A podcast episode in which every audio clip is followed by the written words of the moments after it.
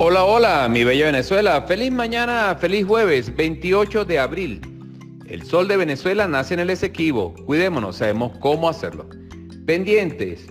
Se mantienen las precipitaciones en buena parte del país debido a línea de inestabilidad sobre el mar Caribe venezolano, interactuando con la actividad de la zona de convergencia intertropical.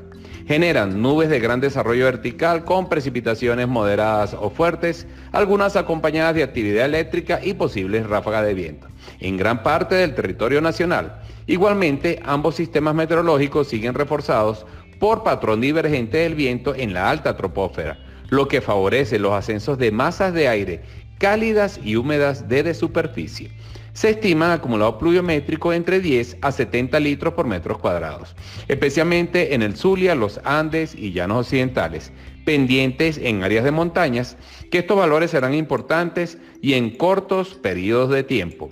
Se mantienen las temperaturas máximas cercanas a los 35 grados Celsius en áreas de los llanos y nororiente, después del mediodía.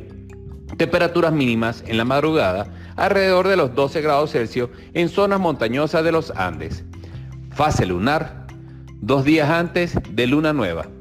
Hidrometeorología, el servicio de nuestra patria y la gestión de riesgos. Adelante estudios, se me cuidan.